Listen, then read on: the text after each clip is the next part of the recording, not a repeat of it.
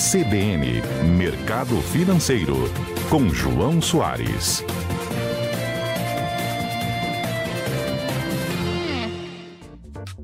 Oi, João, bom dia.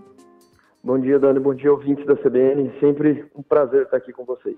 O que vale destacar para essa quarta-feira?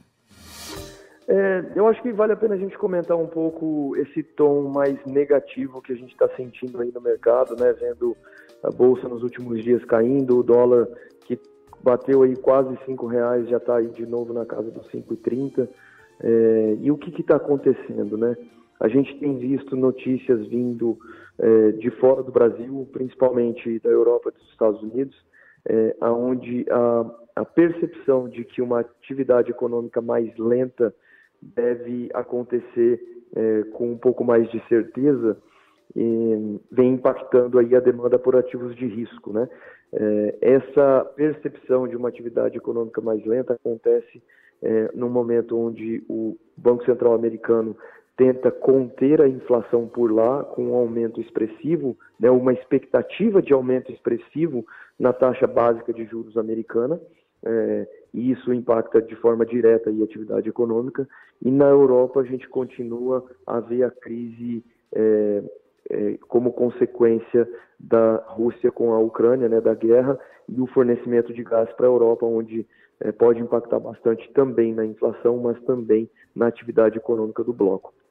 É, além disso, a gente viu a Inglaterra anunciar um pacote econômico que não foi muito bem recebido pelo mercado e pelo FMI, né, que pode também é, ter impacto na inflação de forma um pouco é, descuidada, né, e, e com isso o mercado também reagiu bastante é, a, esse, a esse pacote econômico por lá.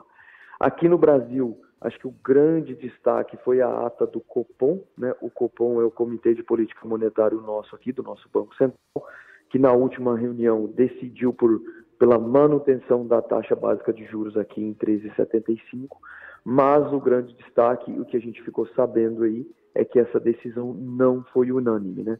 É algo bastante atípico é, para o nosso Comitê de Política Monetária.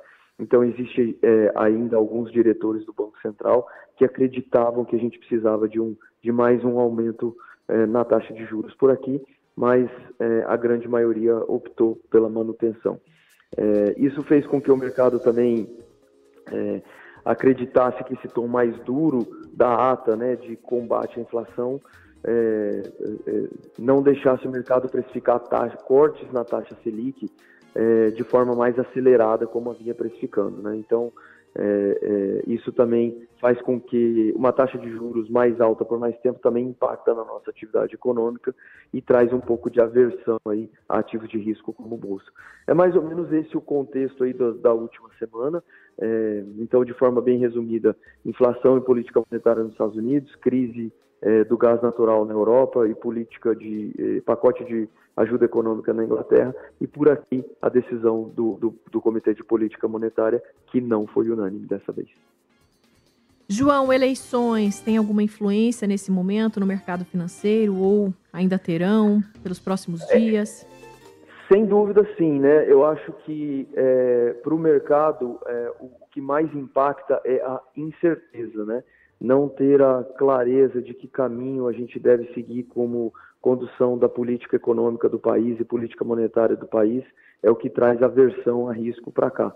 Né? E como a gente, pelas pesquisas, vê ainda bastante indecisão, né? É, é, a, a, incerteza do que deve acontecer e a falta de clareza né, dos, dos candidatos em, em, de forma bastante transparente é, assumir um posicionamento de como deve é, é, seguir com a política econômica do país, faz com que o investidor também fique bastante avesso a risco. Né? Esse é o grande impacto que a, inflação, que a, que a eleição traz hoje é, para os investimentos.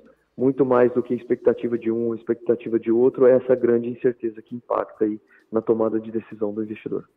É, na nossa coluna Menos Impostos, Mais Empregos, aqui que a gente faz com o Cinti Fiscal toda quarta-feira, inclusive o Clauber Aguiar né, citou aí que o eleitor precisa ficar atento aos planos de governo dos candidatos, né?